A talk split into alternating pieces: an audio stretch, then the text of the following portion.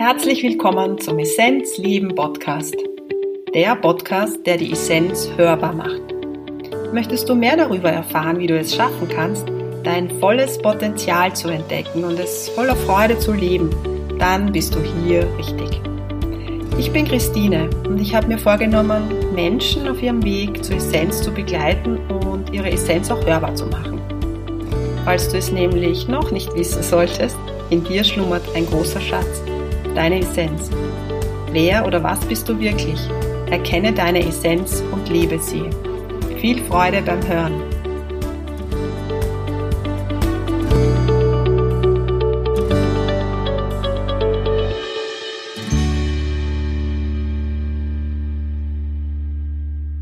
Ich freue mich, dass du wieder dabei bist. Die Essenz hörbar, der Essenzleben Podcast.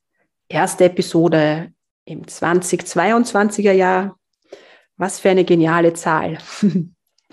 Heute gibt es ein wunderbares Interview mit Jakob Horvath. Jakob lebt zurzeit in Costa Rica.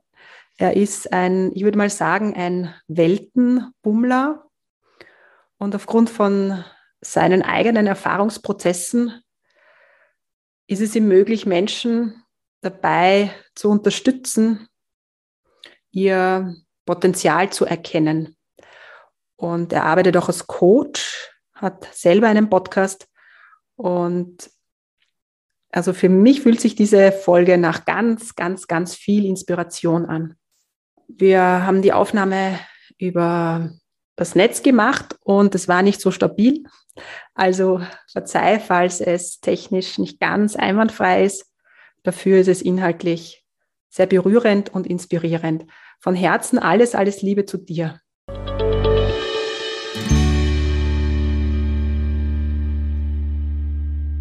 Lieber Jakob, herzlich willkommen im Essenzleben Podcast. Ich freue mich, dass ich dich da habe. Vielen Dank für die Einladung.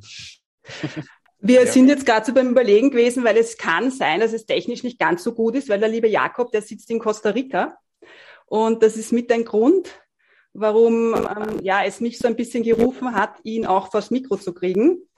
Ich erzähle am Anfang immer, äh, also am Anfang eigentlich von jeder Episode, wenn ich einen Gast habe, was mich so getriggert hat eigentlich, warum ich ihn eingeladen habe.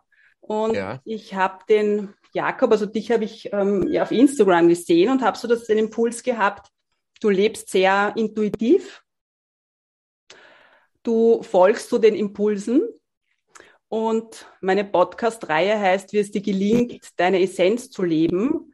Und bei dir ist dieser Funke da, mhm. ja. Also, weißt du, ich glaube, wir probieren es alle, aber bei dir ist das fühlbar, dass du das machst. Und deshalb finde ich das sehr mhm. inspirierend für andere, wenn man sieht, wie mutig jemand seinen Weg geht.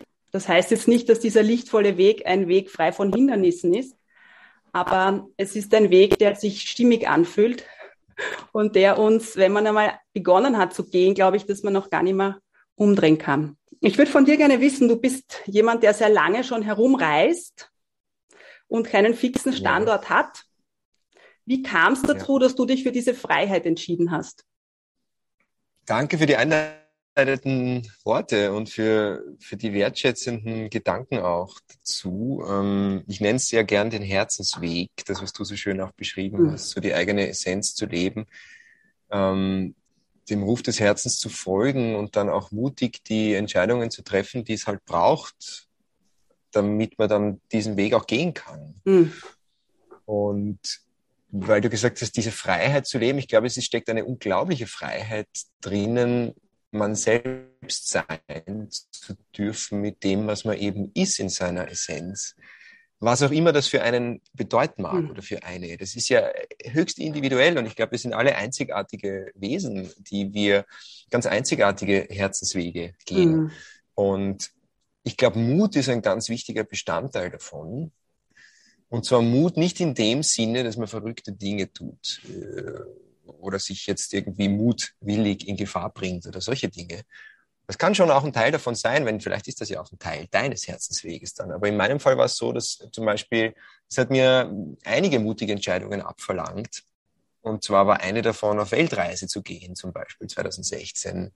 Meinen Job beim ORF als Fernsehjournalist, den ich damals gehabt habe, zu unterbrechen für 14 Monate und 14 Monate auf Weltreise zu gehen, mich auf eine Reise zu begeben, die zunächst im Außen, im wahrsten Sinne des Wortes, wirklich begonnen hat, als ein großes Abenteuer für mich. Ich bin von Wien nach Amerika bei Anhalter gereist was auch für mich damals eine sehr verrückte Idee war. Und über den Atlantik zu segeln, das hat mir so eine Angst gemacht auch. Also war ganz weit weg von meiner damaligen Lebensrealität. Mhm. Ich bin noch nie irgendwo hingetrampt und vom Segeln habe ich auch nichts verstanden.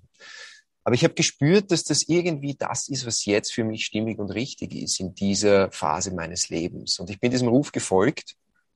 Und äh, Joseph Campbell nennt das ja in seiner Heldenreise so dieses Calling, diesen, mhm. diesen Ruf, des Herzens gewissermaßen, den Ruf mhm. des Lebens, hinaus in die Welt zu gehen, was auch immer hinaus in die Welt gehen bedeutet. In meinem Fall war es eine Weltreise, für jemand anderen ist es äh, vielleicht ein ganz anderer Weg. Äh, jedenfalls aber wird es in aller Regel damit zu tun haben, etwas zu tun, was man vorher noch nicht gemacht hat.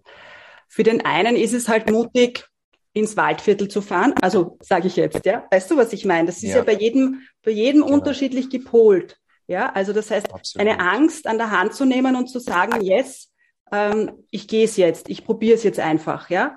Oder zum Beispiel, ich war lange Zeit in Indien, dorthin zu gehen, ja. Also ich denke, das ist ja bei jedem anders, ja. Dort, wo halt die Angst triggert. Und die ist ja auf verschiedenen, in verschiedenen Nuancen, oder?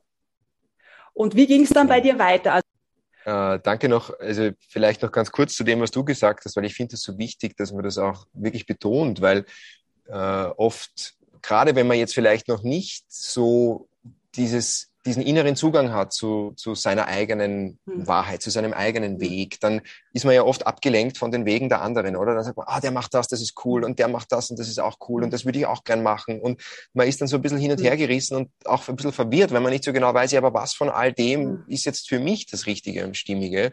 Und deswegen finde ich so wichtig, was du gesagt hast, dass es eben, weil das für den einen bedeutet, auf Weltreise zu gehen, ist es für den anderen wiederum was ganz was anderes. Das hat mit einer Reise gar nichts zu tun. Vielleicht hat es damit zu tun, eine Beziehung zu beenden, die schon seit Jahren eigentlich sehr toxisch mhm. ist. Vielleicht ist das dieser wesentliche Schritt aus der Komfortzone. Was auch immer. Also es gibt ja, darum habe ich gemeint, da ist ja jede Reise einzigartig. Uh, und ich glaube, es geht wirklich ganz stark darum, dieses Gespür zu entwickeln, was ist das meine? Was ist so meine eigene Wahrheit im Leben? Was möchte das Leben gern von mhm. mir? Und dann kann man sich bestenfalls inspirieren lassen von, von anderen Menschen. Aber im Endeffekt kann einem die Arbeit niemand abnehmen, nach innen zu schauen und, und dem auf die Suche zu, dem auf die Spur zu gehen, ähm, was wirklich das Authentische ist. Mhm. Und wie ging es bei mir weiter? Ich habe dann diese Reise gemacht, die, wie gesagt, das großes Abenteuer begonnen hat. Äh, im Außen. Und je mehr ich mich auf dieses Abenteuer im Außen eingelassen habe, umso mehr hat es mich zu einem Abenteuer in meinem Inneren geführt. Also ich hätte mich vor dieser Reise nicht als spirituellen Menschen bezeichnet zum Beispiel. Ich war Fernsehjournalist beim ORF, ich habe Innenpolitik berichtet, ich bin am Wochenende gerne feiern gegangen, ich habe eine okay. schöne Wohnung gehabt in Wien. Also ich habe eigentlich ein ganz anderes Leben geführt und, und sehr gesettelt auch. Also wie gesagt, schöne Mietwohnung im Herzen von Wien, im siebten Bezirk und viele Freunde und, und gutes Leben. Ja. Also nichts, von hm. dem ich davon hätte laufen wollen. Aber es war irgendwie eher dieses hin zu etwas. Also nicht davonlaufen von etwas, sondern hin zu etwas, das ich zu der Zeit noch nicht benennen habe können. Was erst Schritt für Schritt sich eigentlich mir gezeigt hat, was es denn wirklich ist, hm. wo es mich dahin gezogen hat. Und es war, es ist so eine große Neugierde entstanden auf das Leben an sich. Ähm, eine ganz intime Verbindung zur Natur zum Beispiel, durch die Atlantiküberquerung oder durch eine Vision Quest, die ich gemacht habe, wo ich drei Tage alleine im Wald war in Teneriffa oder später dann, als ich mit einem Schamanen im Amazonas-Regenwald gelebt habe. Mhm. Also das sind alles Dinge, die sind mir irgendwie zugekommen. Ich habe das nicht jetzt bewusst gesucht. Ich habe nicht gesagt, hey, ich mache jetzt einen Reiseplan, 14 Monate und zu, im, im Februar bin ich da und im März bin ich dort und im April treffe ich den und im, im, im Mai lerne ich das, sondern ich habe mich einfach wirklich hingegeben dieser Reise, mich treiben lassen und immer so dem Motto gefolgt, so viel Neues wie nur irgendwie möglich zu probieren. Und durch meine Erfahrungen dann zum Beispiel mit medizinischen Pflanzen im Amazonasregenwald, ähm, aber auch durch die Verbindung zur Natur, die zum Beispiel am Atlantik entstanden ist. Als ich alleine mitten am, am, am offenen Atlantik schon seit, also alleine, wir waren eine Crew zu sechs, aber diese Crew war alleine. Wir haben seit zehn Tagen kein, kein Flugzeug, kein Boot mehr gesehen. Es war ein 13 Meter Segelkatamaran. Und äh, das war mein Weg, die Angst, der Angst zu begegnen, äh, die Angst mhm. zu spüren vor dieser Reise mhm. und sie dann Schritt für Schritt äh, ihr mit Vertrauen zu begegnen. Mhm. Nämlich die Frage war, wem oder was vertraue ich denn da jetzt mhm. eigentlich auf diesem mhm. Boot? Ja, vom Boot verstehe ich nichts, den Kapitän kenne ich nicht. Äh, meine seglerischen Fähigkeiten kann ich sicher auch nicht vertrauen, weil die waren nicht da. Äh, und dem Atlantik ist eigentlich auch alles zuzutrauen. Äh, und wem oder was vertraust du da draußen, um nicht verrückt mhm. zu werden mit deinen Ängsten? Und ich habe einfach äh, für mich die Antwort gefunden, dem Leben an sich, dem mhm. Universum, dem Lauf der Dinge. Ich habe mich so verbunden gefühlt zu den Sternen. Jede Nacht bin ich gesessen, habe mir die Sterne angeschaut und habe diese unglaubliche Verbindung gespürt zu den Delfinen, die da schwarmweise mhm. kommen und und ich habe erkannt, dass eigentlich dieses Urvertrauen, ähm, von dem so oft die Rede ist, ein ganz wesentlicher Bestandteil dieser Reise geworden ist und eben nicht nur dieser Weltreise, sondern auch dem, was danach passiert ist. So das Urvertrauen, als ich dann meinen mhm. Job gekündigt habe, eineinhalb Jahre nach meiner mhm. Rückkehr zum Beispiel.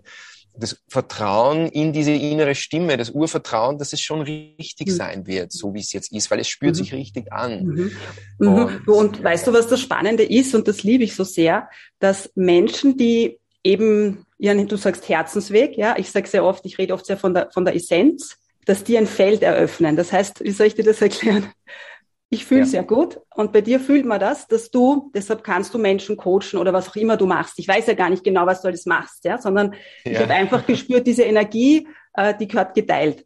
Und wenn man solche mhm. Schritte geht, das heißt in dieses Urvertrauen hineingeht, Ganz gleich, ja. auf was, wie man das jetzt macht, ja, ob man das jetzt macht mit einer Weltreise, mit Schamanen in. Berührung kommt oder wo auch immer, ja. Also wie gesagt, da gibt's ja keine, keine Norm oder kein Maß, ja. Aber wenn du berührt wirst mit diesem Gottvertrauen oder wie auch immer wir es nennen, ja. ähm, und du das einmal gespürt hast, dann weißt du, du kannst immer spüren ja. und du gehst dem nach und dann bildet sich irgendwie ein Feld und wenn andere ähm, in dieses Feld reinkommen oder dieses Feld irgendwie berühren, dann, dann kommen sie in diese Frequenz hinein.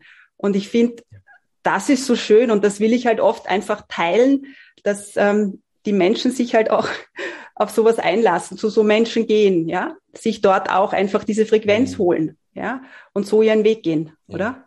Und mir fällt jetzt nur, mir ja. ist vorher was eingefallen, weil mein Weg hat so intensiv 2005 begonnen mit einem Jakobsweg, also so klassisch, ja, ganz klassisch. Mhm.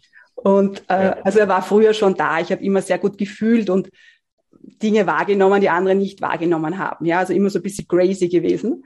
Und mhm. Ähm, wenn man in, wenn man den Jakobsweg geht, äh, den klassischen halt, ja, also sprich in, in Spanien, und du kommst dann an in Santiago de Compostela, kannst du eine, eine Urkunde dir holen. Ich weiß nicht, wie weit du das mhm. weißt, ja. ja. Und da kann ja, man dann ja. ankreuzen, äh, aus was für einem Grund.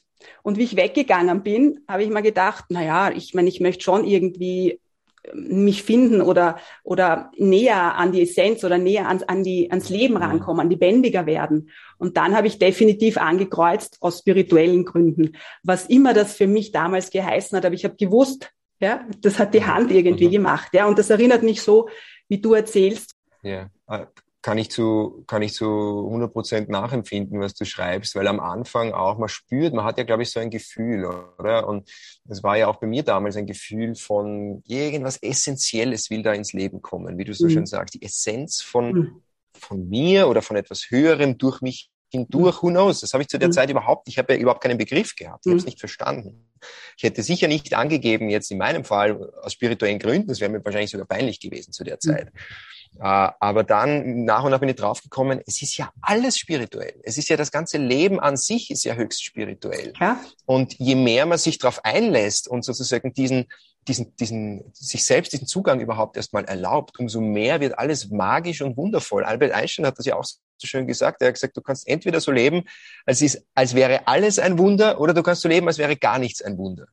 Und das ist eine Entscheidung, die trifft man. Und mhm. ich habe irgendwann, und es war im Zuge dieser Reise zunächst unbewusst und nach und nach ist mir das bewusst geworden, eben durch die Erfahrungen im Amazonas, dann durch meine Yoga-Praxis, die auch erst auf der Reise entstanden ist, durch meine Yogalehrerausbildung und, und, und all das, was dann dem gefolgt ist, bin ich dem nach und nach auf die Spur gegangen und habe versucht herauszufinden, was ist diese Essenz eigentlich, die da in mir jetzt irgendwie mhm. gerade zum Leben erwacht, mhm. die ich vorher so noch nicht wahrgenommen habe. Also ich und wie auch immer, ich glaube, es gibt so viele unterschiedliche Eintrittstore sozusagen in diesen Bewusstseinszustand, wenn du so mhm. willst, in dieses dem Leben gegenüber offen sein und zwar mhm. allem, was das Leben so mhm. bringt. Ähm, und für dich war es der Jakobsweg und für mich war es die Weltreise und für wieder jemand anderen ist es vielleicht eine schwere Krise. Das, kommt, das hört man ja auch oft. Krankheiten, Krisen, irgendetwas, das einen zutiefst erschüttert und einem da, einen dadurch fast schon zwingt, sein mhm. Bewusstsein, seine Perspektive mhm. auf gewisse Dinge zu verändern und, und dadurch einzutreten mhm. in eine unglaubliche Weite, die man in sich selbst trägt. Bei mir war es schon auch so, dass ich, äh, bei mir war es dann ein einschneidendes Erlebnis, das mich dann im Endeffekt wirklich dorthin gebracht hat, mhm. weil ich die Signale mhm. nicht wahrgenommen habe. Ne? Also man spürt, ja. das geht ja vielen so, die spüren eigentlich das 0815-Leben ist es nicht mehr. Ähm, wann fängt denn mein Leben an? Und das lässt man so schleifen, oder? Und dann irgendwann wird es stärker. Und entweder man geht dann dem Impuls nach oder nicht. Ich habe es nicht getan und dann ist es zum Crash gekommen und dann bin ich nach mhm. Indien. Ja, also einfach nur, dass du auch so ein bisschen weißt, ja. was was wie mein Weg ist. Ja, genau, weil ähm, das Interview mit dir, ich habe das erste Mal gar nicht recherchiert, weil meistens ist es so, dass ich mir ein bisschen die Website anschaue oder so, mhm. aber das jetzt merke ich, ich mag das gar nicht mehr so intensiv, weil es so spannend ist. Ja ähm, jemanden dann einfach spürend wahrzunehmen und dann dem Impuls zu folgen. Ja, ich finde, das ist mhm. wunderbar. Du hast davon gesprochen und damit gehe ich auch in Resonanz, weil ich auch Erfahrungen habe mit ähm, schamanischen Prozessen. Und da würde mich interessieren, wie war das bei dir? Was hast du für Pflanzenmedizin genommen? Kannst du ein bisschen was über deine Erfahrungen erzählen? Kann ich gerne, ja. Ähm, bei mir war es so, dass ich, also es war Ayahuasca, mhm in Kolumbien und in Peru. Und es war nichts, was ich gesucht habe. Äh, es ist irgendwie über einen Freund aus Argentinien, den ich auf meiner Reise kennengelernt habe, der hat mir erzählt von einem bestimmten Schamanen im Süden Kolumbiens und er hat gesagt, es war eine der schönsten Erfahrungen seines Lebens. Und es war nicht einfach so dahergeredet, es war, ich habe gefühlt, der meint das so, da muss was ganz Essentielles, immer wieder bei dem Wort Essenz, sein bei ihm in diesen, in diesen Zeremonien. Und ich habe mir gedacht, na ja, jetzt bist du schon auf dieser Weltreise, du hast das Motto, so viel Neues wie möglich zu probieren. Es hat bis jetzt eigentlich super funktioniert. Uh, why not? Und dann hat mir der die Nummer gegeben. Ich habe den angerufen und gesagt, ja, komm vorbei. Ähm, lernen wir uns einmal kennen. Ich erzähle dir ein bisschen was über die Pflanzen und dann kannst du entscheiden, ob du das willst oder nicht. Und ich habe dann ich habe das dann als sehr spannend empfunden, habe dann eine Woche lang gefastet. Also du machst dann halt eine Diät ohne, ohne, ohne Fleisch, ohne Salz. Zu der Zeit habe ich noch Fleisch gegessen äh, ohne Alkohol, ohne irgendeine Art von, von, mhm. von Substanzen, kein Kaffee und so weiter. Äh, und dann waren da diese Zeremonien und du trinkst dann diesen, dieses Gebräu aus zwei Pflanzen, die im Amazonas-Regenwald wachsen, einem Blatt und einer Wurzel, das gemeinsam das Gemisch als äh, Ayahuasca und wird in indigenen Traditionen seit, seit vielen, vielen Jahren, teilweise seit Jahrtausenden verwendet als äh, Medizin als äh, Medizin zur körperlichen, zur spirituellen Reinigung ähm, und auch zur Verbindung mit dem großen Geist, wie sie es nennen, mit Pachamama, mit Mutter mhm. Erde, mit dem großen Ganzen, das uns umgibt und uns durchfließt. Und das war mir zu der Zeit schon ein Begriff. Also ich habe schon was anfangen können mittlerweile mit ja, irgendwie Verbindung zur Natur und, und, und das Universum und irgendwie sind wir da wohl ein Teil davon. Äh, aber das habe ich zum allerersten Mal so richtig erfahren, nämlich wirklich durch und durch erfahren in dieser ersten Ayahuasca-Zeremonie, als ich einer Ameise zugeschaut habe, wie sie den Baum hochgeklettert ist. Mhm. Und ich habe mich dieser Ameise so unglaublich verbunden mhm. gefühlt. Und meine, meine Füße waren am Boden mhm. äh, in, in diesem Schlamm. Und ich habe das Gefühl gehabt, ich bin wie ein Baum, wo die Wurzeln jetzt hm. in die Erde wachsen und ich werde genährt von der Erde. Und hm in den Himmel hinauf, ich habe die Sterne angeschaut und ich habe das Gefühl gehabt, ich bin da oben bei den Sternen. Und es war mhm. so, der Körper war fast so wie, also ich war losgelöst von, von mhm. dieser Identifikation mit dem Körper und da war einfach nur Raum und ich war dieser Raum und dieses Bewusstsein mhm. und gleichzeitig habe ich mich wahrgenommen als äh, wie vom Ego befreit. Also so beschreibe mhm. ich das ganz gern. Da hat man, glaube ich, einen Begriff dazu. Also wenn jetzt alles limitierende, limitierende Gedanken, negative Glaubenssätze, Emotionen, Identifikationen mit mhm. diesen Emotionen, mit dem, wer ich glaube zu sein,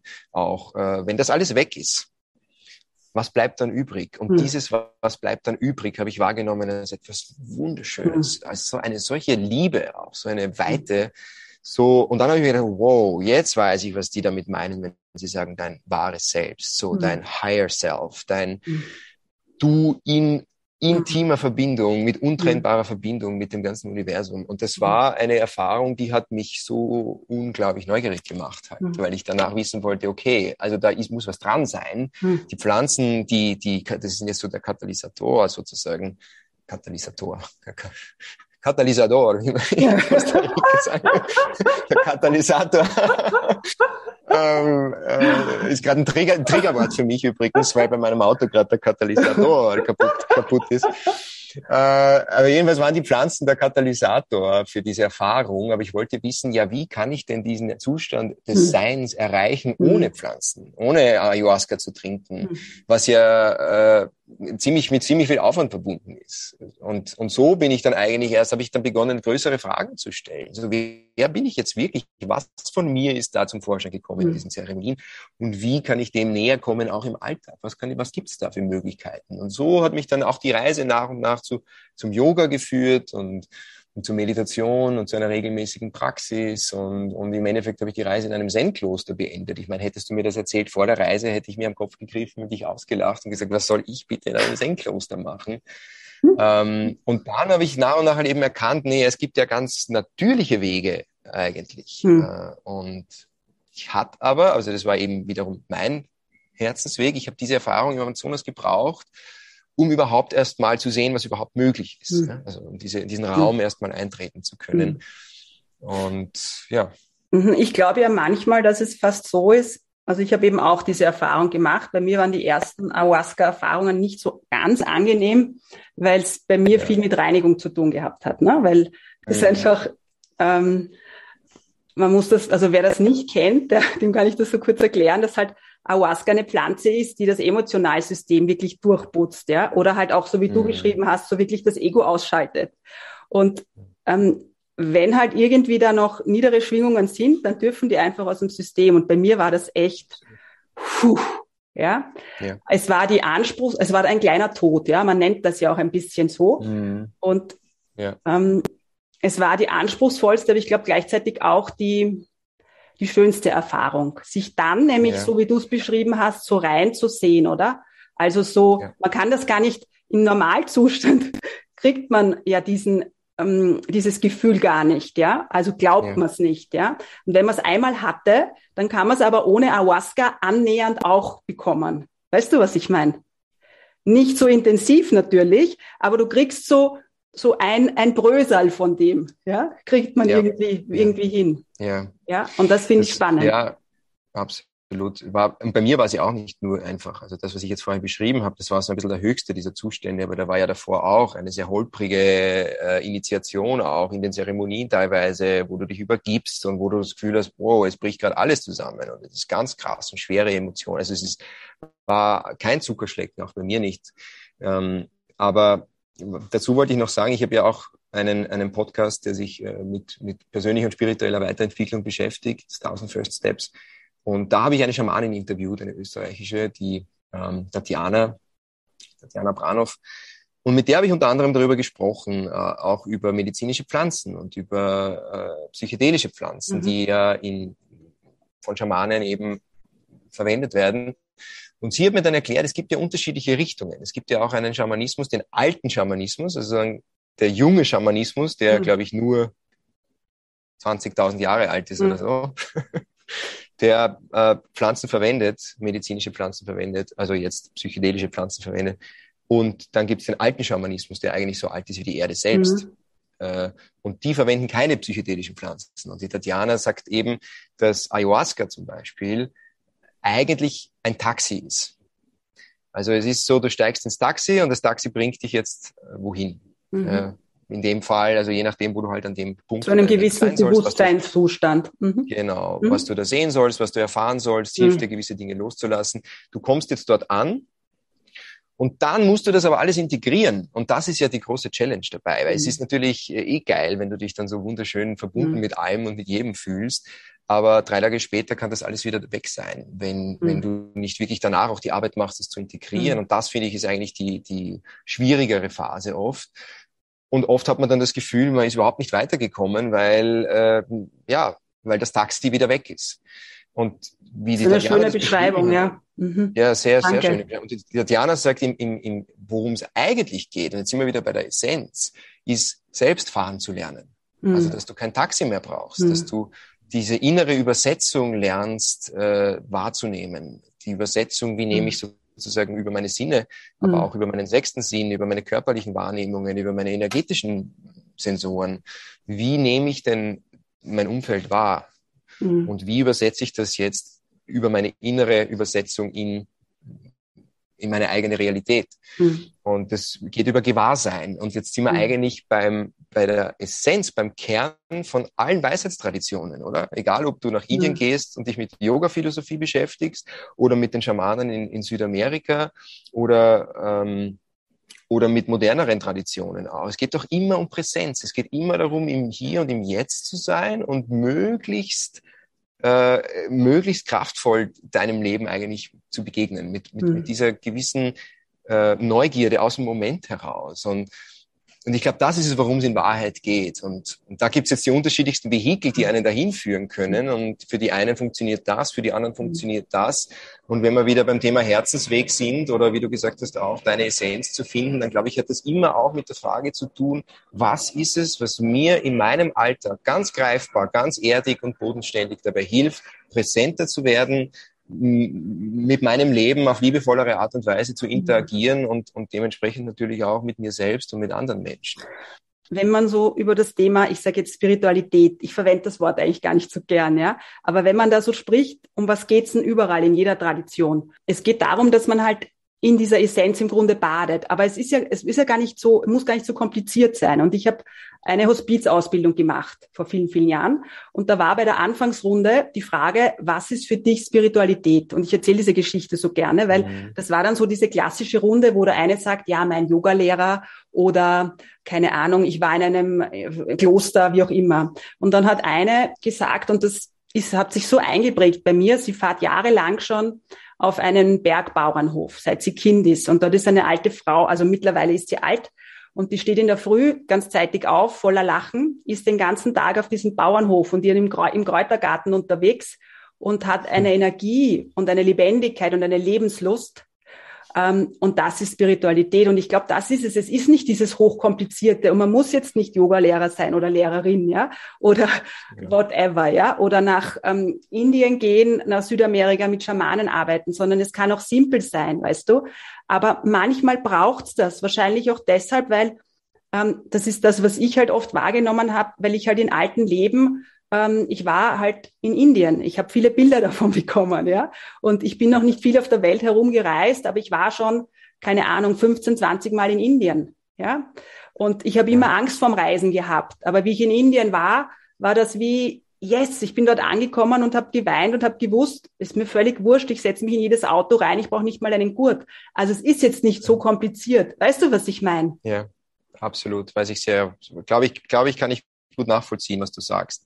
Und gibt's ja auch dieses schöne Sprichwort im, aus dem Zen, äh, vor der Erleuchtung Holz hacken und Wasser holen, nach der Erleuchtung ja. Holz hacken und Wasser holen. Mhm. Äh, du tust genau das Gleiche wie vorher, aber dein, die Art und Weise, wie du es tust und mit welcher Energie du es tust, hat sich komplett verändert. Mhm. Und das ist eigentlich ein schönes Ziel auch, wenn man da von Zielen sprechen möchte oder zumindest eine äh, strebenswerte Entwicklung, die man, die man für sich selbst wählen kann, dass man sagt, ich, mein Ziel ist es, mit möglichst viel Lebensfreude, mit möglichst viel Leichtigkeit, mit Gelassenheit, mit Liebe und Mitgefühl und mit Demut und Dankbarkeit mhm. zu leben, zum Beispiel. Also das sind ja alles so, so Herzensqualitäten auch, mhm die das Leben lebenswert machen und mhm. die auch äh, einen in den größeren Gesamtzusammenhang stellen. Mhm.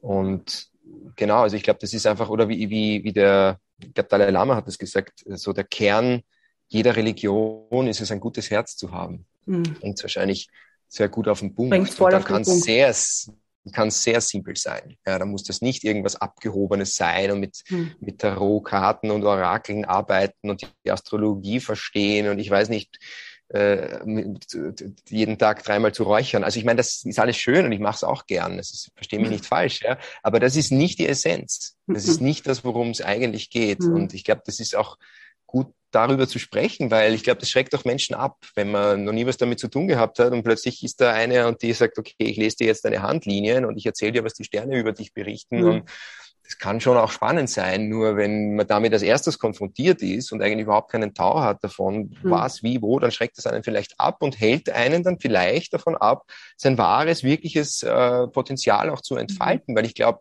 Potenzialentfaltung hat immer mit Spiritualität zu tun. Mhm. Ich glaube, dass es das nicht anders geht. Mhm, mhm. Das ist auch sicher so. Und weißt du, ich glaube, was halt auch, ich bin auch sehr erdig, ja. Es ist halt einfach so. Ich lebe ein sehr spirituelles Leben, wenn man das jetzt so bezeichnen kann. Das hat sich einfach mhm. so entwickelt es ist auch wichtig, dass man sieht, dass wir in einem physischen Körper sind und dass ja. uns Gott einfach die Dinge geschenkt hat, alles, was wir so zur Verfügung gestellt bekommen haben, um es zu genießen. Ja. Und ich glaube, das ist wichtig, weil nur vom Om Shanti Shanti singen oder chanten, ähm, werden wir nicht plötzlich glücklich werden. Weißt du, was ich meine? Das ist dieses, und das verkörperst du aber so schön, weil ähm, es ist beides wahrnehmbar, aber es, es geht um dieses Lebendigsein, um zu genießen, um zu schauen, ja. was die Früchte des Lebens einfach mal anschauen und sagen, yes, das gibt's alles, ja. Ja. Ja, und das, das glaube ich ist. Na, wir sind ja, wir sind ja auch aus einem Grund hier, oder? Wir sind ja jetzt äh, auf dieser Erde, auf diesem wunderschönen blauen Planeten, der da einfach so durchs Weltall äh, gewissermaßen irgendwie schwebt und und in dieser unendlichen Weite und dass es hier Leben gibt und was für ein Leben dann noch dazu. Also ich finde, wenn man sich mal bewusst macht, was für ein unglaubliches Wunder das eigentlich mhm. ist, dass wir überhaupt atmen können, dass mhm. unsere Organe komplett automatisch und selbstständig arbeiten, dass aus einem, aus einer Sa aus einem Samen mhm. äh, unter Millionen von Samen plötzlich ein Leben entsteht und das nicht hm. nur als Mensch, sondern auch als Baum und als Tier und als Fisch. Und ich schaue da gerade hinaus auf den Pazifik äh, und, und denke mir nur, was für ein Wunder. Mhm. Und ich glaube, diesen Zugang auch mhm. zu entdecken für sich selbst gegenüber dem Wunder des Lebens, da mhm. kannst du gar nicht mehr anders als, mhm. als auch, ob du das jetzt spirituell nennen möchtest oder irgendwie anders, aber das ist, hat ja auch was mit einer Wertschätzung gegenüber dem Leben an sich zu mhm. tun. Nehme ich das alles als selbstverständlich und eigentlich als eher sinnlos und wir sind eigentlich in einem toten Universum und wie es die Wissenschaft ja auch oder sagen wir mal traditionellere Richtungen der Wissenschaft. Die Wissenschaft holt ja auch extrem auf in dem ganzen mhm. Bereich und es sind ja heute Dinge erklärbar, die waren vor ein paar Jahren noch, noch, noch hochesoterisch mhm. und ich weiß nicht was. Ähm, wenn wir jetzt davon sprechen, wie zum Beispiel auf, auf Quantenebene mhm. äh, die, die, die, kleinst, die kleinsten Lichtteilchen eigentlich miteinander kommunizieren und dass sich das alles auf energetischer Ebene ja widerspiegelt, auch im menschlichen Körper und im Umgang mit der Natur und die, so die Außenwelt als Spiegel der inneren Welt zu sehen, glaube ich, hat, hat auch sehr viel damit zu tun, weil ich immer so die, die, die, die Manifestation meiner Gedanken, meiner Gefühle, meiner Einstellungen, meiner Gewohnheiten in der Außenwelt und das passiert auf individueller Ebene mhm. und wie wir jetzt aktuell natürlich auch sehen können, auf, auf kollektiver, auf globaler Ebene. Gesetz der Resonanz. Und das ist etwas, wenn du anfängst zu sehen, was du hast, oder? Und, zu, und dankbar zu sein, dass was da ist, dann kriegst du ein anderes Feld, wie wenn du halt einfach nur nörgelst. Es ist einfach so. Und du kannst Dinge wirklich erschaffen. Das ist so. Ja. Also, ja. ich habe heute in der Früh ein Video gehört und das fand ich dann auch wieder so gut, weil wenn es um Affirmationen geht, ich beschäftige mich viel mit Affirmationen auch, ja. Und ja. eine Affirmation hat keine Wirkung, wenn du, wenn du unglücklich bist und sagst, ich bin glücklich, dann hat, dann geht die Frequenz nur ein ganz, ein kleines bisschen hoch. Es ist so. Aber wenn du dir eine, etwas vorstellst, wo du glücklich bist, und dann hineingehst, dann kriegt's die Frequenz. Ja, ich sage jetzt, ich bin glücklich. Es gibt ja hunderttausend andere Sachen. Ja, ich bin gesund oder whatever. Ja, aber ja. es geht wirklich darum, und das ist ja auch bei dir fühlbar, dass da dass du da Feuer gefangen hast, weißt du, dass du da, dass mhm. du brennst dafür.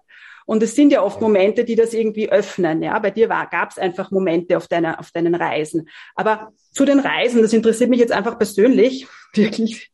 Ähm, das heißt, du hast mit einer Weltreise begonnen und bist dann irgendwo in Südamerika geblieben, oder? Weil jetzt im Moment bist du, ich glaube, mit deiner Freundin in Costa Rica, oder? Genau, genau. Na, da waren noch ein paar Kapitel dazwischen, weil die Weltreise war ja 2016, 2017 und ich bin mhm. dann wieder zurückgekehrt nach Österreich. Das war auch so geplant. Ich habe dann wieder zurückgekehrt in meinen Job als Innenpolitikjournalist beim ORF und habe dann da noch eineinhalb Jahre diesen Job gemacht. Äh, habe währenddessen aber schon dann mein Buch geschrieben, Weltnah, raus aus der Komfortzone rein ins okay. Leben, über die Weltreise und die Transformationen, die da stattgefunden haben auf der Weltreise. Wow. Das ist dann erschienen im Frühling 2019 und dann ist vieles ins Rollen gekommen. Dann bin ich eingeladen worden zu Interviews, zu Vorträgen. Ähm, ich habe gemerkt, da kommt jetzt was ins Rollen und ich kann jetzt auf diesen Zug entweder aufspringen und meinem Herzen folgen, jetzt sind wir wieder da, und meinen Job kündigen.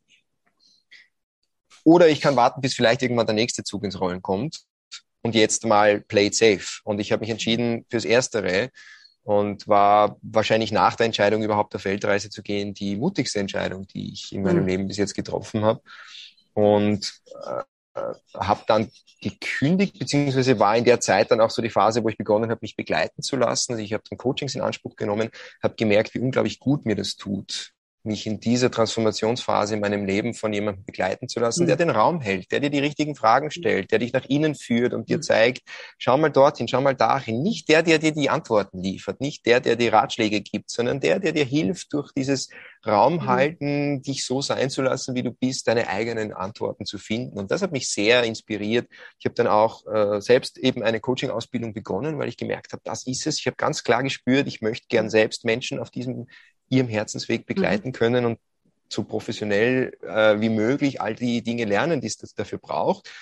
Und über diese Coaching-Ausbildung selbst bin ich dann eigentlich, also die Entscheidung, meinen Job zu kündigen, habe ich in einer Coaching-Session getroffen. Nämlich mit okay. ganz viel Klarheit und ganz viel Power dahinter. Mhm.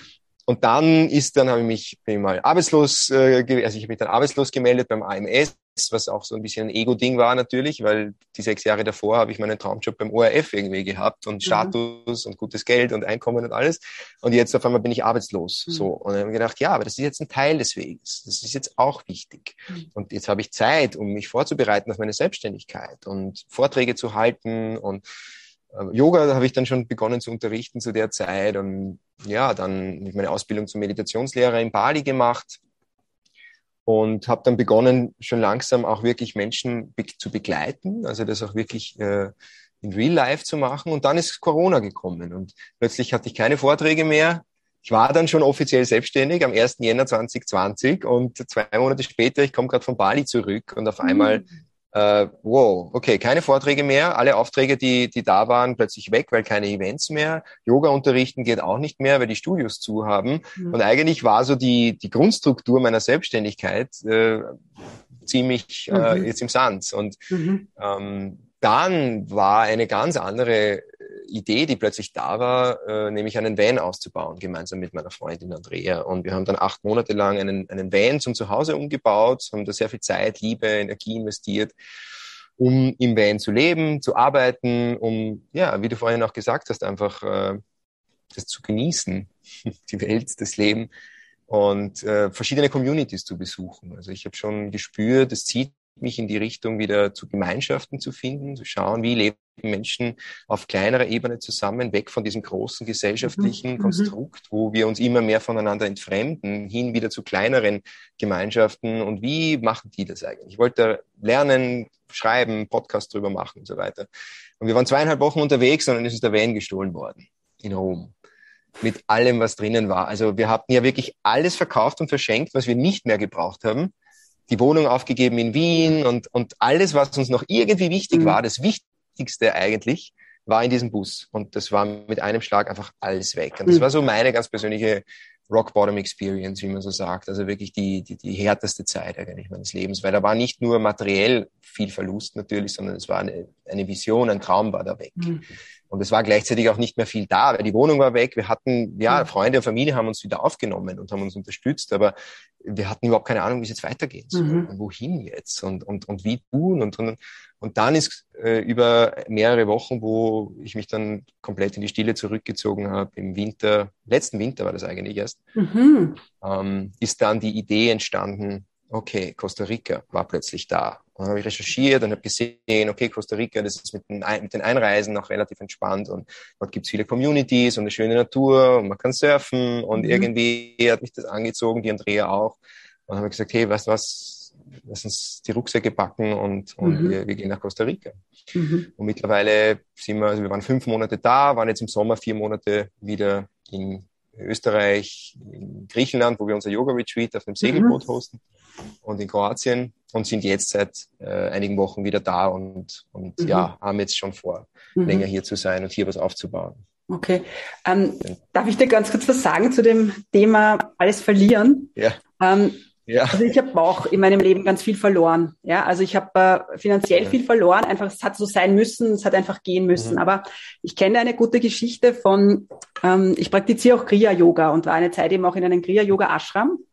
Und dort war mal eine internationale Gruppe, wo ich auch, also zu dem Zeitpunkt, wo ich auch dort war.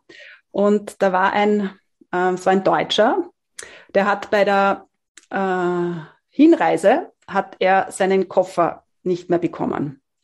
Und mhm. er hatte dann noch, ähm, also was er hatte, war sein Handgepäck, das, mit dem ist er halt im Ashram angekommen.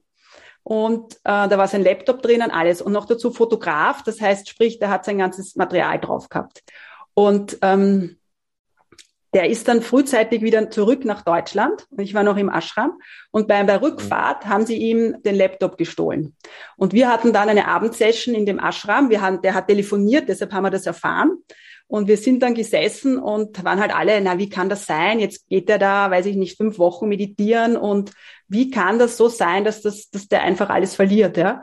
Und dann war das, und das fand ich irgendwie sehr spannend, ähm, dann hat eben der Meister irgendwie gesprochen und gesagt, ja, ähm, das ist einfach, wenn karmisch noch was gehen darf, ähm, dann darf es noch einmal zu dem Moment kommen, wo du auch das Materielle noch einmal verlierst, dass du noch eine, eine Etage höher kommst, ohne dass das jetzt, äh, weißt du, es soll jetzt nicht überheblich wirken, aber das ist wie ein Reinigungsprozess, der uns noch klarer macht, dass wir noch klarer ausgerichtet sind auf den Herzensweg oder wie auch immer wir es nennen, ja. Und ich habe das auch so gespürt. Ich habe erst, wie ich alles verlor, ich habe nichts mehr gehabt, ja. Und das ist natürlich momentan total unangenehm, aber hinterher war es das größte Geschenk, weil aus dem mhm. heraus konnte ich, ich habe in Indien es war so spannend, weil ich habe dort auf der Straße alles gegessen. Ich hatte keine Angst mehr und mir ist auch nichts passiert, ja. Aber es war aus diesem, ja. aus diesem Nichts heraus konnte wieder, also eine Explosion, kann wieder was entstehen, oder? Und so, so ja. nehme ich es auch ein bisschen wahr. Ja. Ja. Also das äh, empfinde ich nicht als überheblich, gar nicht, weil ich habe zu der Zeit ja auch, äh, mein Vertrauen ins Leben war natürlich gebrochen. Ich habe mir gedacht, wie kann das jetzt sein? Wieso? Mhm. Ja, also das verstehe ich einfach jetzt nicht. Wie, wieso? Mhm. Alles war so gut aligned. Ich habe das Gefühl, es war alles naja. so. Es ist flossen. Es irgendwie ist nach und nach erst ja. bin, ich, ja, bin ich erst draufgekommen. Eigentlich, es war es eigentlich nicht. Es war mhm. eigentlich nicht aligned. Ich habe es mir eingeredet. Ja. Mhm. Und ähm, was auch immer der hintere, der, der, der, der Grund ist, warum es mir nobody knows, niemand wird es jemals wissen. Und deswegen, da kommt wieder das Vertrauen ins Spiel und sagen, ich vertraue aber trotzdem ja, und zwar dem Leben. Und ich weiß, dass es für irgendwas gut war. Vielleicht noch nicht jetzt. Aber mhm. in ein paar Jahren werde ich vielleicht darauf zurückblicken, siehst du, mhm. und genau mhm. ist es passiert. Jetzt kann ich es in der Retrospektive so sehen. Und was man dabei lernt, auch über sich selbst mhm. und wie man lernt, mit diesem Schmerz umzugehen und mit mhm. diesem Verlust. Und das kennt jeder, der in seinem Leben irgendwas, und, und es gibt ja noch viel schlimmere Verluste. Ich meine, sind wir uns ehrlich, ja, das war ein materieller Verlust, auch ein ideologischer Verlust, aber es ist kein, wenn da ein Mensch stirbt, der dir nahe steht. Ich meine, das sind ja noch ganz andere mhm. Verluste und Schmerzen, ja. Und ich habe schon das Gefühl, dass auch zum Beispiel meine Coaching-Praxis sich um ein Vielfaches verbessert hat mhm. seitdem, weil ich einfach noch mehr imstande bin, auch mitzufühlen. Mhm. Nicht mitzuleiden unbedingt. Darum geht es mhm. nicht. Es geht nicht um Mitleid, aber es geht darum, einen Menschen in seiner ganzen, in seinem ganzen Seinszustand, in dem er jetzt vor dir sitzt, in dem er sich dir anvertraut, wahrzunehmen und zu, und wertzuschätzen mit all dem, was da ist, weil du spürst, wow, da ist ganz viel. Also du nimmst diese mhm. Energien einfach anders wahr. Mhm. Also in meinem Coaching-Prozess, weil du vorhin auch gesagt hast, so mit Affirmationen arbeiten, du gehst ja da, also ich gehe da sehr, sehr tief, ich begleite meine Kunden da sehr tief hinein, auch in den Körper, wo du sagst, okay, mentale Ebene, das ist jetzt sozusagen die neue Affirmation oder der alte Glaubenssatz. Die emotionale Ebene sind die Emotionen, die, die, damit verbunden sind. Und dann gehst du vielleicht noch eine Ebene tiefer und schaust mal, wo nehme ich das denn im Körper wahr. Und dann stellst du nach und nach fest, dass überall gibt es die körperliche Entsprechung und wenn du es im Körper dann lösen kannst, mhm.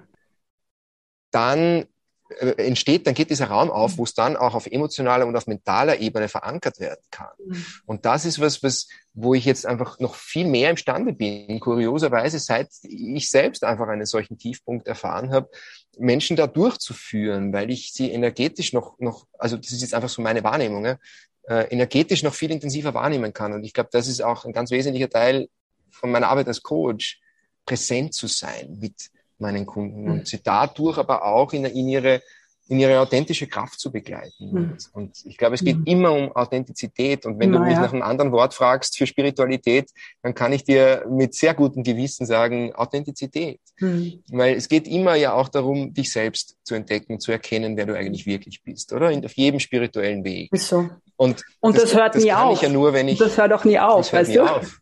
Genau. Und das kann ich aber nur dann, wenn ich mir erlaube, ich selbst zu sein, was auch immer ich selbst sein überhaupt dann bedeutet. Und das verändert sich ja auch. Authentizität ist ja auch nichts, was statisch ist, sondern es mhm. verändert sich ja in dem Maße, in dem ich mich selbst verändere. Was gestern authentisch war, ist es heute vielleicht nicht mehr, weil ich mich mhm. als Mensch weiterentwickelt habe. Und dem immer und immer wieder auf die Spur zu gehen und zu schauen, was ist es, was jetzt ich bin, was jetzt an authentischer Kraft zum Ausdruck gebracht werden will und was ist es vielleicht, was mich dann auch noch vom Außen triggert? Also welche Erwartungshaltungen von anderen Menschen mhm. kommen da jetzt ins Spiel und wo nehme ich wahr Ängste und Unsicherheiten und wie kann ich jetzt diesen Ängsten wieder begegnen, um noch ein Stück mehr, um noch einen Schritt mhm. mehr ich selbst zu werden? Mhm. Ich glaube, das ist die Reise äh, im, im Leben an sich. Mhm. Ja.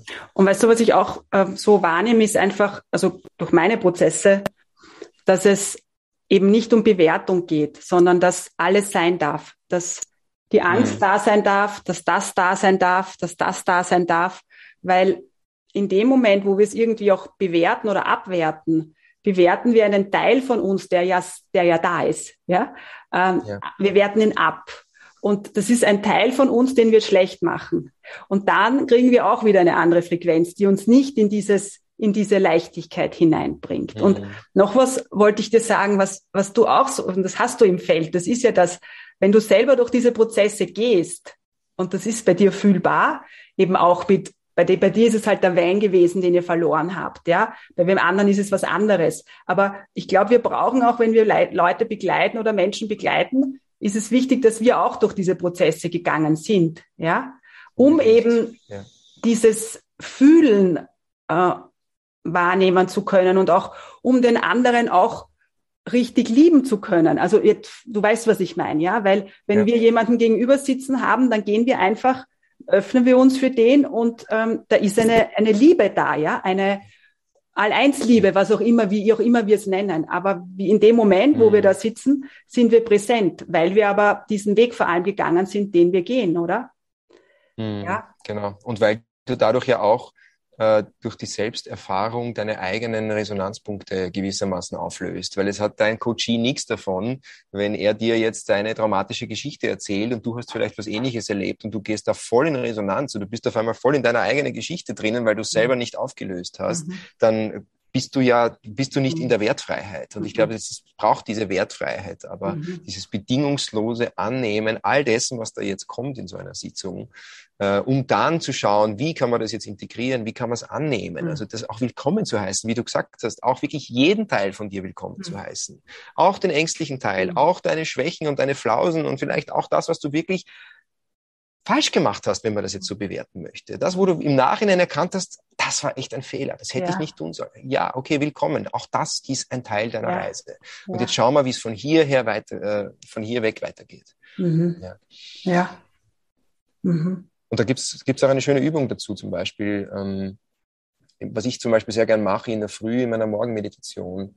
Äh, zunächst einmal, und ich probiere immer wieder gerne unterschiedliche Methoden und Techniken aus, aber und das hängt doch dann sehr ein bisschen davon ab, wie ich mich gerade fühle. Aber was ich immer mache, ist mich zunächst einmal einfach hinsetzen, ein paar Mal atmen und schauen, wie fühle ich mich gerade? Was ist gerade da in hm. mir? Was, was sozusagen, wenn es gibt Morgen, da fühle ich mich schwer und, und voller Zweifel. Und dann gibt's Morgen, hm. da bin ich komplett inspiriert und kann es gar nicht erwarten, mhm. für irgendwas loszugehen, woran ich glaube. Mhm. Und so oder so ist es die Praxis, zu schauen, zu einfach nur zu beobachten, was gerade da ist. Mhm. Und in einer Wert Freiheit, dem zu begegnen und dann zu sagen, okay, willkommen, willkommen mhm. zu mir als Mensch, so wie mhm. ich jetzt hier gerade da sitze, mhm. mit allem, was ich gerade mitbringe in diesem mhm. Moment. Und dann merke ich, dass eine Energie frei wird. Nämlich die Energie, die vorher im Widerstand gebunden war. Also wenn ich jetzt die ganze Zeit im Widerstand bin gegen eine Emotion oder gegen einen Teil von mir, dann ist da eine Energie gebunden in diesem Widerstand. Und die Energie, die fehlt mir dann anderswo. Mhm. Und wenn ich loslasse von diesem Tür zu halten, mich mit aller Kraft gegen die Tür zu lehnen, und sage, okay, komm herein, was auch immer da jetzt hereinkommen will, dann wird diese Energie jetzt frei und es entsteht ein Raum. Und in diesem Raum kann jetzt die nächste Entwicklung stattfinden. Und das empfinde ich persönlich als ganz große Befreiung auch. Und mhm. startet dann mit einem anderen Gefühl in den Tag. Mhm. Wunderschön. Wow. Wow. Wow. Ich bin echt happy. Also ich freue mich so sehr, dass wir da heute, dass, dass es funktioniert, das funktioniert und ja, ich bin ganz überrascht, wie gut die Internetverbindung ja, ist. Und auch, das dass wir da so in den Flow hineinkommen. Ähm, ja, voll schön. Was, was würdest du jemandem sagen? Ich, ich weiß, dass es ganz viele gibt, die, die jetzt diesen Umbruch so stark spüren. Ja, es ist eine Zeit, die jetzt irgendwie ja. so nach Umbruch ruft. Das fühlen wir alle. Ja. Ja. Ähm, und es sind viele, die sagen, sie wollen jetzt endlich noch mehr ihre Essenz, ihr Potenzial, ihren Herzensweg gehen. Du weißt, was ich meine, ja? Mm. Ähm, ja. Aber sehr oft ist es ja die Sicherheit, äh, aus der wir nicht so gerne ähm, raus oder wo wir merken, also da gibt's eben Ängste, dass da was sein kann, wie auch immer. Weißt du, was ich meine? Also dieses Absolut. Angst, ja. ähm, seinen Weg zu gehen, weil du, du, du darfst dann wirklich auch andere Teile mm. verlassen, ja. Also ich musste auch, ich war Lehrerin vorher, ja. Also ich musste das auch ja. lassen dann irgendwann mal. Und es ist ja. nicht leicht. Aber was würdest du jemandem raten oder ja, so Tipps, wenn die jetzt gerade so am Sprung sind, aber noch nicht wissen, was tun? Was sind so einfache Möglichkeiten? Naja, ich glaube, zum einen ist es eine Zeit, und das, glaube ich, erleben alle und ja, auch in Costa Rica, auch wenn es hier, also ich habe manchmal das Gefühl, ich lebe auf einem anderen Planeten, so von der Energie her und von wie es hier ist. Und am liebsten würde ich sagen, hey, kommt einfach alle her und lasst uns hier das Leben feiern. Wissend, dass das natürlich nicht für jeden das Richtige ist so wie wir ja vorher auch gesagt haben. Aber auch ich nehme das wahr, jetzt auch in vielen Gesprächen, teilweise mit, mit, mit, mit meinen Klienten oder mit meiner Familie oder meinen Freunden. Es ist einfach eine extrem, eine Zeit, wo, wo die Außenwelt so stark unsere Knöpfe drückt, in, in welcher Hinsicht auch immer. Und, äh, welche Meinung man auch immer vertritt oder welche Überzeugung man hat. Äh, es gibt im Außen gerade extrem viele Triggerpunkte. Mhm. Äh, und, oder die Triggerpunkte sind ja im Innen, aber die Trigger sind im Außen. Und jetzt ist es natürlich auch eine Gelegenheit, das wahrzunehmen. Und jedes einzelne Mal aufs Neue diese innere Arbeit zu machen, mich hinzusetzen und zu sagen, okay, was triggert mich denn da jetzt? Was genau ist der Trigger im Außen? Aufschreiben. Dann hinsetzen, welche Gedanken und welche Gefühle entstehen jetzt dadurch. Das heißt, dieser Bewusstwerdungsprozess, das ist mhm. eigentlich eine Einladung. Es ist eine, eine, eine, ein Geschenk fast schon, weil so viele Trigger im Außen gerade sind, äh, die einem eigentlich den Finger auf die Wunde legen und sagen, so, da gibt's Arbeit, da schau hin. Mhm. Und jetzt kann ich mir die Zeit bewusst nehmen, mich hinsetzen und dann schreiben, okay, und was liegt jetzt dahinter? Wovor habe ich denn wirklich Angst zum Beispiel, wenn es eine Angst ist? Oder wenn es ein, ein, ein, ein Bedürfnis ist, das nicht gestillt ist, so ein Mangel, Bewusstsein auch. Oder vielleicht ist es eine Projektion von Ärger, von Wut, von, von äh, Enttäuschung, was auch immer die Emotionen sind, aber dem auf die Spur zu gehen und dann aufzuschreiben, was liegt dem eigentlich zugrunde?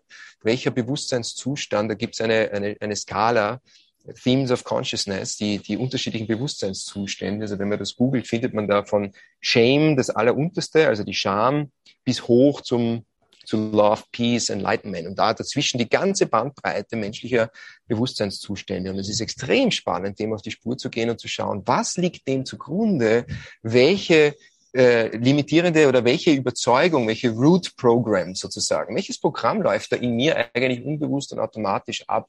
Das heißt, je mehr eine Krise eigentlich einem im Außen zeigt äh, oder die, die, die Knöpfe drückt im Innen, desto mehr wird jetzt die Möglichkeit auch zu sehen, wo in mir vielleicht noch was aufgelöst und transformiert werden will. Also sozusagen die Aufmerksamkeit aus der Projektion nach innen zu richten und so dann tatsächlich zu transformieren und zwar nachhaltig zu transformieren Schön. und nicht ständig nach außen zu projizieren hm. und, und allen möglichen Menschen die Schuld zu geben, äh, sondern das jetzt einfach mal als Gelegenheit zu begreifen. Ich glaube, das kann schon einmal ganz viel bewirken, ähm, zu sagen, also ja, das ist so eine Floskel, aber die Krise als Chance und ist daran glaube ich zu 100 Prozent. Mhm. Ich glaube, dass wir uns hier in einen ganz neuen Bewusstseinszustand entwickeln, in Klammer können, als Menschen auch, als Spezies. Mhm. Ähm, das ist eine Einladung auch. Mhm. So schwierig das alles ist und so, so, so krass diese Zeit für so viele Menschen auch ist.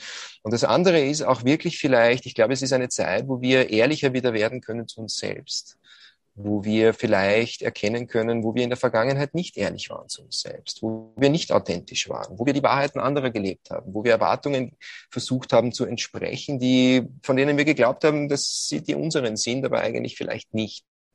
Und es ist eine schöne Möglichkeit, dem auch ein bisschen nachzugehen und zu schauen, wo kann ich denn echter sein? Wo kann ich noch mhm. authentischer werden, noch ehrlicher mhm. sein zu mir selbst? Und was bedeutet das dann eigentlich mhm. auch? Ich glaube, viele Menschen erkennen jetzt zum Beispiel gerade, dass die Jobs, in denen sie sind, ein ganz fauler Kompromiss sind. Mhm. Für so viele Menschen. Mhm. Äh, oder auch Beziehungen. Und das können auch mhm. freundschaftliche Beziehungen sein, wo man bis jetzt geglaubt hat, das sind gute Freunde. Und mhm. plötzlich, nur wenn man jetzt plötzlich, was zum Beispiel die Impfung betrifft, anderer Meinung ist, hauen die einem das Hackel ins Kreuz, wie man so schön sagt. Sie sagen, hey, was bist du für einer? Sind das echte Freunde? Sind das wahre Freundschaften? Muss jeder für sich selbst beantworten oder darf jeder für sich selbst beantworten. Aber ich glaube, es gibt so viele verschiedene Bereiche, wo wir jetzt wirklich fragen können, wo kann ich noch ehrlicher sein dem Leben gegenüber und mir selbst gegenüber?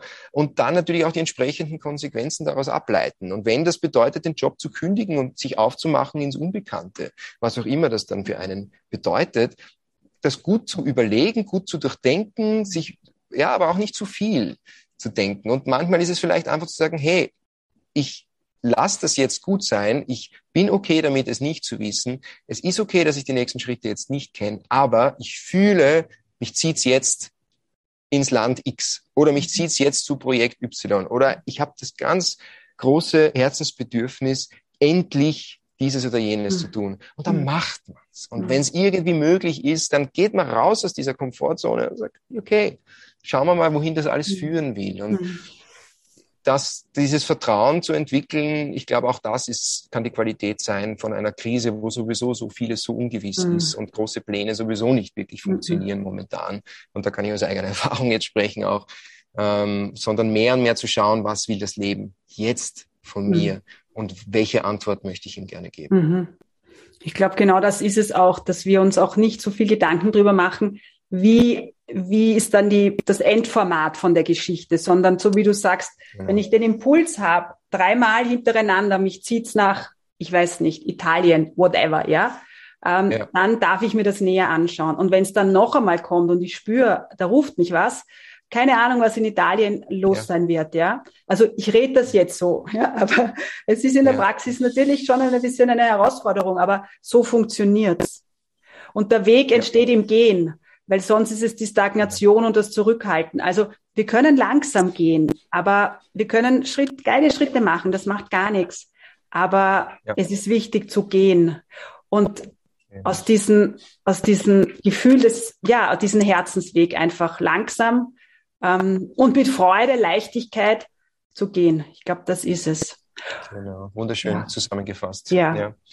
Und wie es, wie es Joseph Campbell so schön gesagt hat, äh, the cave you fear to enter holds the treasure that you seek. Ja. das war auch so ein, ein ja, oh, ich habe die Gänsehaut. Meine, auf, auf, meiner Weltreise Schön. begleitet hat, immer wieder. Und, und das ist äh, etwas, mhm. wonach ich mhm. versuche zu leben. Das ist ein schöner Abschluss, aber was ich noch gern wissen möchte von dir, bevor wir ja wieder ich ins Waldviertel, du dich in deinem wunderschönen Haus zurückziehst, was hast du für Angebote? Weil ich kann mir gut vorstellen, dass jetzt jemand zuhört und sagt, wow, wow, wow, wow. Ich arbeite grundsätzlich online. Ich biete Transformationscoachings an. Es sind länger begleitete Transformationsreisen. Also ich nenne es wirklich auch Reise. Wir haben heute so viel über das Reisen gesprochen. Ich sehe das wirklich auch als, mhm. als innere Reise, die da stattfindet. Ähm, ich nenne das das Deep Dive Programm. Dauert, dauert zwölf Wochen, sind zehn Sessions. Ähm, meiner Erfahrung nach eine wirklich gute Zeit, um auch wirklich ganz große Schritte vorwärts zu machen. Und da geht's äh, um einerseits um Mindset-Arbeit, aber noch viel mehr auch um die Hardset-Arbeit, also auch wirklich so diesem Herzensweg auf die Spur zu gehen, Glaubenssätze aufzulösen, die einen klein halten und limitieren und auch wirklich die eigenen Potenziale nach und nach zu entdecken und dann zu schauen, wie kann man das jetzt ganz konkret in nächste Schritte gießen? Was ist das Richtige? Also viele Menschen kommen zu mir, die sagen, hey, ich, ah, ich spüre sowas, ich habe das Gefühl, ist eine Aufbruchstimme, aber ich weiß nicht, was ich damit machen soll. Ich weiß nicht, wohin ich es kanalisieren soll. Ich habe so viele Interessen, aber meine mhm. Berufung habe ich noch nicht gefunden. Und da geht es ganz stark stark darum, dieses Gespür für die innere Stimme und, und dieses, dieses Calling auch wahrzunehmen, mhm. das da ist, äh, um, um dann das wirklich auch kraftvoll und mutig, dass da klare Entscheidungen entstehen, die, ähm, die gut und klar und gut überlegt sind natürlich auch. Ja. Ähm, genau, also das ist sozusagen mein Herzens, eines meiner Herzensprogramme und Herzensprojekte. Es wird ab März einen Meditationskurs geben, einen, einen Online-Kurs, einen 30-tägigen. Und ansonsten habe ich meinen Podcast, Thousand First hm. Steps. Okay, ich werde alles verlinken. Mhm, ich werde genau, alles das verlinken, dass alles, ja. alle, alle Zugriff haben und wissen, wo sie was finden. Ja? Genau, genau. Also der Podcast ist, ist natürlich kostenlos und, und meinen Newsletter habe ich, ich jede Woche dann über zu den Podcast folgen und Updates aus Costa Rica und so. Ähm, das heißt, da kann man sich dann auch äh, sehr gerne anmelden. Da gehen dann auch die Infos raus, sobald der Meditationskurs draußen ist. Und genau, auf jakoborwart.com alle Infos zu meinen Coaching-Angeboten beziehungsweise thousandfirststeps.com alle Folgen, alle 78 Folgen zum Podcast. Super schön. Jakob, ich freue mich. Das war sehr inspirierend und sehr kraftvoll. Ja, ich bin einfach dankbar, immer wieder meiner Intuition auch zu folgen bei meinen Gästen. Mhm. Weißt du, das ist auch so schön, das freut mich. Du wirst eh wissen, du machst auch einen Podcast. Ich ja. wünsche dir alles Gute und ja, gute Reise weiterhin. Ja, danke, Christine. Danke auch dir für die sehr einfühlsame Interviewführung und deine Fragen. Und ich habe auch dich sehr, sehr stark wahrgenommen, auch in deiner, in deiner Präsenz. Und ich mag es auch am liebsten, wenn Podcast-Interviews sich in so einem Flow entwickeln und nicht mhm. ein Abarbeiten von Fragen, sondern ein, okay, was ist jetzt mhm. die Essenz dieses Augenblicks in mhm. diesem Gespräch und dem folgst du. Und ich, ich habe das jetzt als sehr beglückend und bereichernd empfunden und ja. mag dir auch herzlich danken für die Einladung. Danke dir. War schön.